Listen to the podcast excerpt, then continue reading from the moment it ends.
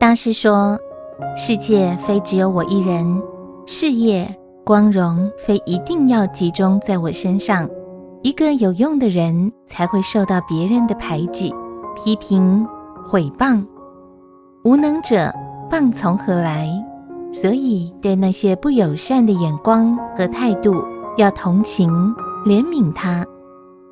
在这佛魔各半的世界里，容许异己的存在。”找出内心的平衡点，随缘生活，随遇而安，随喜而作，随心而住，凡事坦然，就能释怀。